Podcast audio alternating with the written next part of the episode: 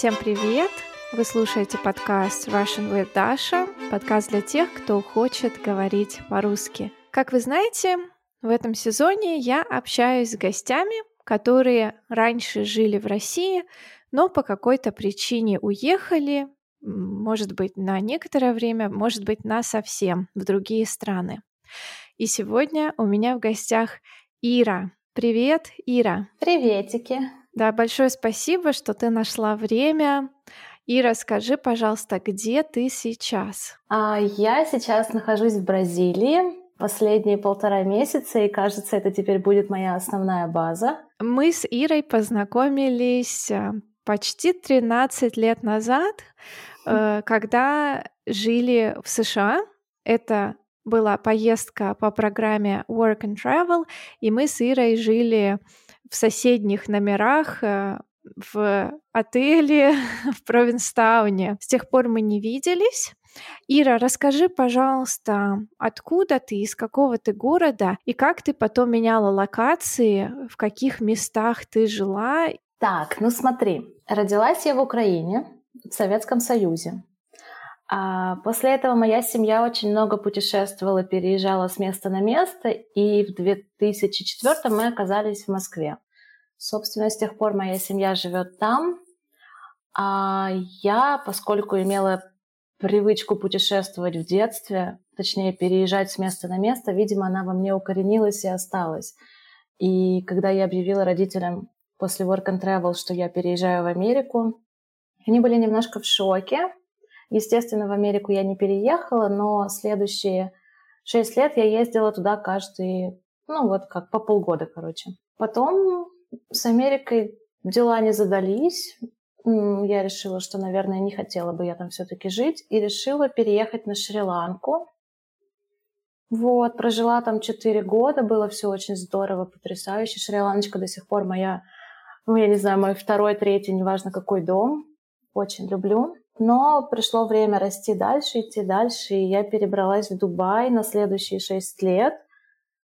Вот, а сейчас я между Дубаем и Бразилией. Очень интересно, необычный путь. Во-первых, мне интересно, в каком месте ты родилась. Ты сказала, что в Украине. Где именно? Расскажи, пожалуйста, что тебя окружало и какие воспоминания у тебя связаны с этим местом? А, я родилась на Западной Украине, в городе Ивано-Франковск.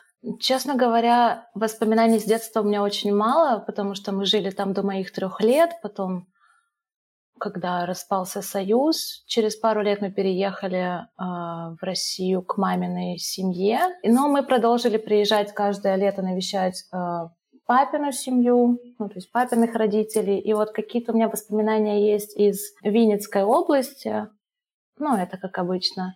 Деревня, друзья, молочко, поля, картошечка, клубничка. Все теплое и прекрасное. Все то, чего уже, к сожалению, больше не будет, но Украину я очень люблю. Ну, Россию я тоже люблю. Да, да, сейчас очень горько говорить об этой теме, но мне интересно, Поддерживаешь ли ты с кем-то связь, с кем ты дружила, может быть, или общалась в детстве? А, я поддерживаю связь, но не с теми, с кем дружила, а, хотя многие мои друзья детства уехали из Украины еще до начала всех событий. Остались родственники. Моя самая главная радость в том, что мы успели забрать бабушку примерно за полгода до начала событий. Так получилось, что у меня умер дедушка, и мы не могли уже постоянно туда ездить, проведывать, помогать. Во-первых, пожилой человек хотелось, чтобы она была под присмотром постоянным, ну и мы бы не переживали. И так вот сложились звезды, что мы успели ее забрать, потому что сейчас я даже себе не могу представить, через что бы мы все проходили, зная, что бабушка там бегает по подвалам, прячется где-то. Остались родственники далекие. Мы поддерживаем связь, все хорошо, мой крестный там, ну, нейтрально. У меня очень много коллег было в Дубае, которые с Украины. Со многими мы перестали общаться просто по, ну, по цвету паспорта. Ну, опять же, я их mm-hmm. могу понять частично, конечно. Ну да, я русская, я как бельмо на глазу, поэтому им проще. Ну, я не настаиваю.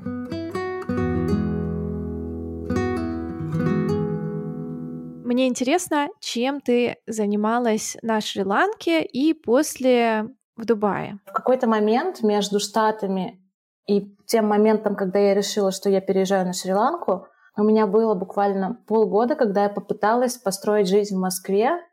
Я попыталась вернуться, начать опять вот эту повседневность, которая меня бесконечно убивала. И в какой-то февральский, серый, очередной, дождливый, снежно-непонятный день я написала подруге, поехали на Шри. Ну, поехали. Я уволилась, мы поехали на два месяца. Я никогда до этого не была на Шри-Ланке, но у меня всегда было четкое ощущение, что мне туда нужно и что я там останусь на какой-то период. И, ну, собственно, так и получилось. Мы поехали, влюбились абсолютно в страну. Это был период, когда Шри-Ланка еще не была настолько, давай скажем так, не была мини-Бали, а, когда не было так много туристов. Если кто не знает, на Шри-Ланке была гражданская война 30 лет.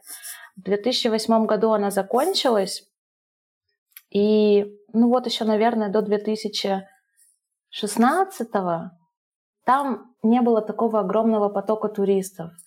И когда мы путешествовали, все было очень так самобытно, интересненько. И мы решили, что мы такие клевые, так много ездили, и давай-ка мы с тобой здесь что-нибудь сделаем. Вот. И мы решили открыть э, такой себе мини-гестхаус. В итоге туда добавились э, серф-школа и йога-школы. Потом мы начали немножко расширять на экскурсионную программу, транспортные услуги. Ну и так просуществовали четыре года, было очень здорово и интересно. Вначале было потрясающе, потому что к тебе приезжают люди со всего мира, и там не только бэкпекеры, там были абсолютно разные, там были профессора институтов, совершенно разный контингент. Было очень интересно. Но в какой-то момент ты начинаешь уставать от этих историй, потому что тебе вначале кажется, что это так интересно, а в итоге меняются люди, а истории одни и те же. Вот. И мы решили, что давай-ка мы это все продадим и пойдем дальше, потому что мы пришли в какой-то период полной стагнации, то есть у нас не было развития как такового. Вот. И моя подруга уехала в Китай, а я случайным образом, никогда не планировав, переехала в Дубай. Да, я помню аккаунт вашего Soulmates House и как я мечтала туда поехать и заняться серфингом, но не случилось, и очень жаль, конечно, но я прекрасно тебя понимаю, когда живешь в таком месте, куда приезжают путешественники, туристы, сначала каждый день праздник, но потом хочется начать писать свою историю.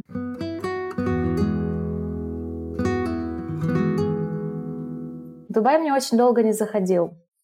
Но потом случилась корона. Несмотря на то, какое тяжелое это было время в Дубае, это было самое лучшее время. Абсолютно пустые пляжи, пустые дороги, невероятное количество свободного времени. Ты можешь ездить, исследовать, знакомиться, общаться. Ну, было потрясающе. И в тот момент я полюбила Дубай, в тот момент я поняла, что да, это дом, это, это, это снова новый дом, еще один в списке mm-hmm. домов. Я себя вообще там не представляю. Это для меня как каменные джунгли. Мне интересно, какие плюсы и минусы жизни в Дубае ты можешь назвать?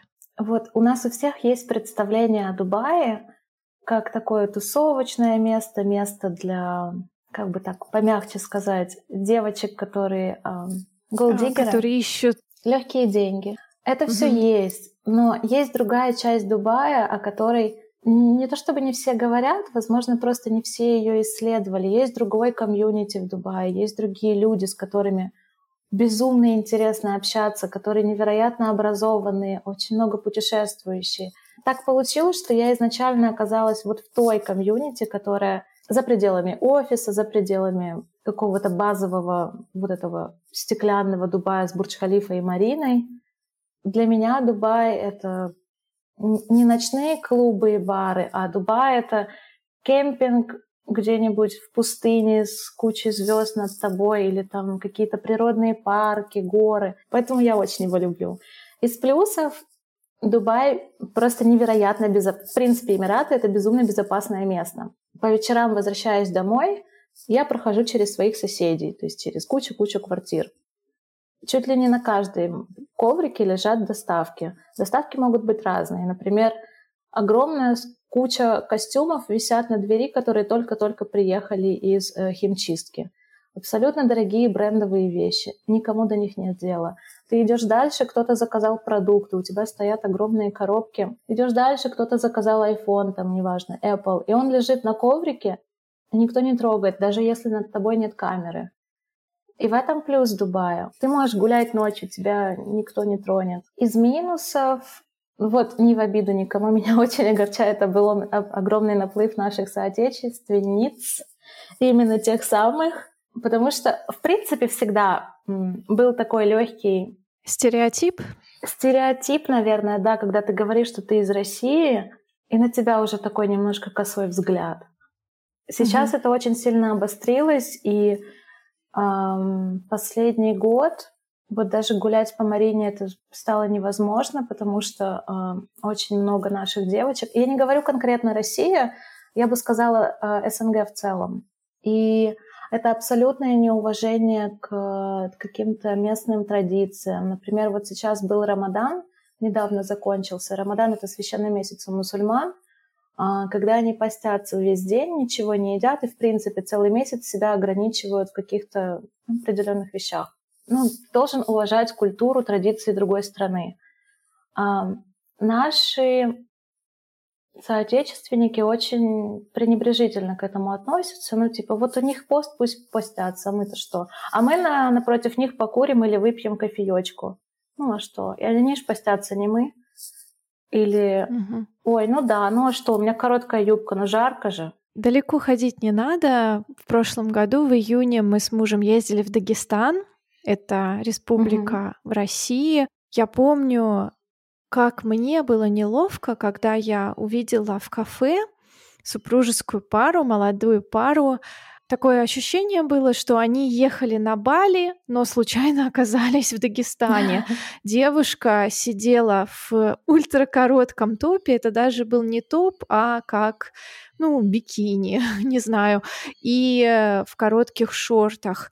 И рядом сидели женщины в хиджабах, и с ними мужчина, и было видно, насколько он зол. И я понимаю, что местные никогда не подойдут к туристам и не скажут э, там уходите, вы неправильно одеты, вы нарушаете наши традиции, они этого не сделают. Они могут максимум подойти к гиду, с которым эти туристы, и ему сказать, что, ну, следи за тем, как одеваются твои гости.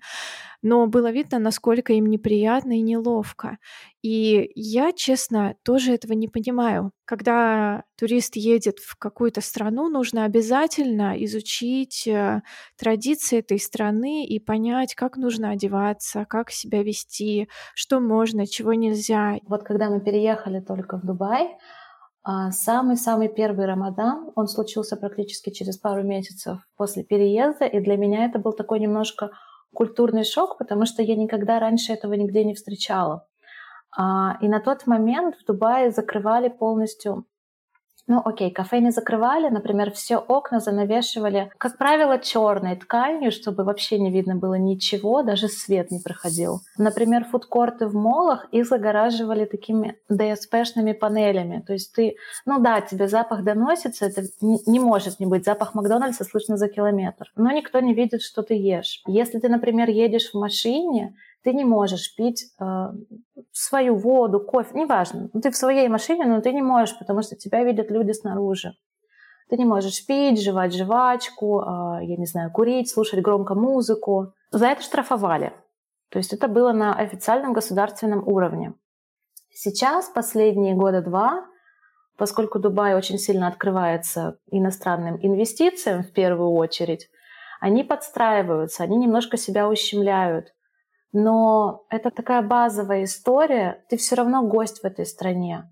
Окей, тебя больше не штрафуют, тебе больше никто ничего не может сказать. Но ты гость, ты приехал в чужую страну. Почему тебе так сложно подстроиться и уважать людей, которые тебя принимают, и вот так тебе с открытыми объятиями? Да, согласна. И расскажи, пожалуйста, Выросли ли цены на жилье? Я слышала, что Дубай превратился во вторую Москву. Очень много переехало. Это в первую очередь повлияло на количество пробок. Это стало невыносимо. Но это одна история про пробки. Цены выросли в невероятных просто размерах. Мы изначально думали, что вот у нас Экспо проходил, наверное, это Экспо, потом перед Экспо была корона, цены очень сильно упали. Окей, мы думали, ну ладно, вот цены, наверное, просто возвращаются к своей норме после короны, ну, наверное, это хорошо. Потом случилось FIFA, цены тоже поднялись вверх, потому что Катар не мог физически вместить всех желающих попасть на чемпионат. И так случилось, что многие приезжали в Дубай, и из Дубая летали на матч, и потом обратно в Дубай. Ну хорошо, ладно.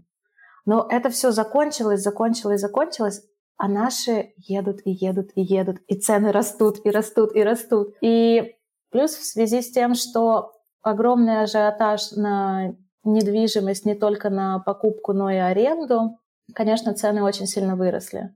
В целом стало не очень комфортно, потому что, опять же, вот история про стереотипное отношение к русским, оно только усиливается — у нас тоже приезжала девочка, она нас позвала в э, модный ресторан э, с видом на Бурдж-Халифу. Я себя так ужасно не чувствовала, наверное, ну, если не никогда, то очень долгое время, потому что мы сначала не поняли, где мы находимся в плане окружения, а в какой-то момент мы начали ловить на себе голодные и непонятные взгляды мужчин очень разных национальностей и очень сомнительной внешности. А потом мы начали просто обращать внимание на то, вообще, что происходит вокруг нас. И, ну вот там наши СНГшные девочки, которые просто приходят и продают себя. И эти мужчины просто сидят и, и выбирают. Mm-hmm. Мне было так неловко в этот момент, мне было так грязно в этот момент, что все, Дубай, на этом все, я поехала. Я вернусь потом, когда, наверное, какой-то ну, наступит момент, когда этот бум пройдет, я вернусь, uh-huh. окей? Сейчас я уехала в Бразилию, конечно, я безумно хочу вернуться. Ну, моя работа по-прежнему позволяет мне жить на две страны, поэтому я смогу вернуться, конечно, с Дубаем не, не законченная история. Пока ты говорила про ресторан, я вспомнила разные рилсы Хабиби Come to Dubai. Да. Ты, наверное, их тоже видела. Почему-то у россиянок, э, судя по разным публикациям в интернете есть э, такое представление о Дубае. Ты приезжаешь и тут встречаешь арабского шейха, который дарит тебе дорогие подарки. Вообще, насколько распространена эта история? Это правда, что такие мужчины любят э, встречаться с славянками, с девушками славянской внешности, но женятся они все-таки на своих. Если мы говорим про местных шейхов, они женятся на иностранках крайне-крайне редко. Просто потому, что это противоречит их закону. Ну, там очень сложно с этим всем. Например, у нас есть а, девочка, которой, ну вот, повезло, на ней женился локал. Он занимал очень высокую должность в полиции, но ему пришлось покинуть работу, потому что, ну, выбирай, либо вот иностранка, либо твоя беспечная жизнь. Ну, это настоящая история любви. Пожертвовал карьерой, да, да, ради семьи. В этом случае, да. Конечно, даже если ты свяжешься с локалом, и тебе как каким-то образом, я не знаю, повезет, не повезет, как рассматривать очень маленький шанс того, что он в итоге женится. Не только потому, что это не очень одобряется законом, но и в целом семья не примет, и, скорее всего, у него уже будет жена, и, скорее всего, ты просто будешь числиться в любовницах. Ну да, возможно, тебе перепадет какой-то, я не знаю, дорогая сумка Шанель, если кто что ищет, либо, я не знаю, снимут тебе квартиру в Марине. Но опять же, не нужно обольщаться, что все локалы безумно богаты. Это не так. Понятно, что у них есть какие-то определенные выплаты от государства, бонусы, скидки и так далее, и так далее, но не все они сказочно богаты. Арабская сказка может э, закончиться не очень-то уж и радужно, она да, может... и девушка уедет домой с разбитым сердцем. Она может закончиться не очень радужно, она может закончиться даже, я тебе скажу, довольно печально, потому что локалы разные бывают, и смотря на кого нарвешься и смотря как в итоге закончатся отношения. Ты можешь в итоге оказаться в тюрьме, а можешь оказаться депортированной. Разные истории бывают.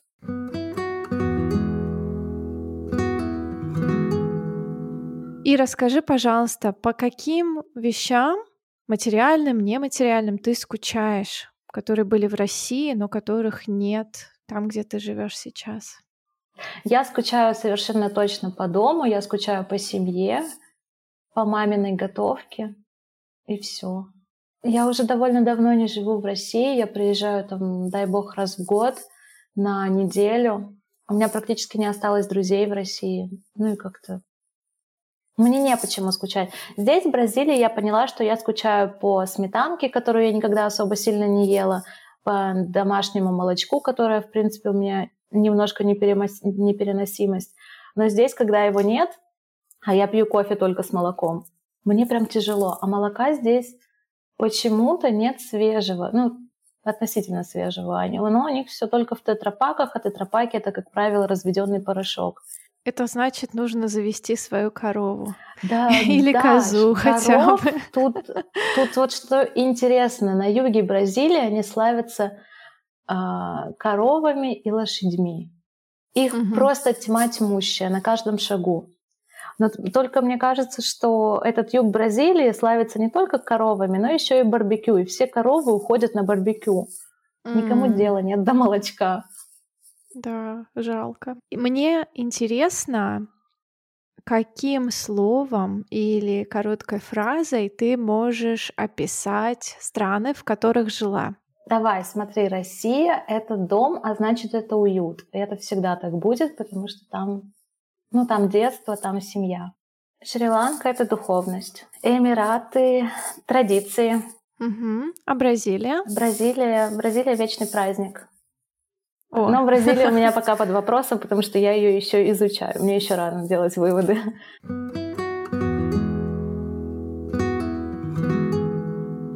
Напоследок хотела бы попросить тебя придумать тему для сочинения. Эти сочинения пишут мои патроны, которые выбирают тариф From Russia with Love. Так, прежде чем я предложу тему, я хочу сказать тебе большое спасибо за то, что ты делаешь, за твой канал, за то, что ты несешь Россию с любовью и продвигаешь ее и помогаешь людям изучать русский и приобщаться к нашей культуре. Это очень круто. Вот, большое тебе за это спасибо. Я помню, что тебе однажды сказала, что у меня муж собирается учить русский. Я к тому, что очень сложно найти хорошего преподавателя, и это прям очень круто, то, что ты делаешь. Спасибо большое, Ира, мне очень приятно это слышать. Класс. А теперь вернемся к теме.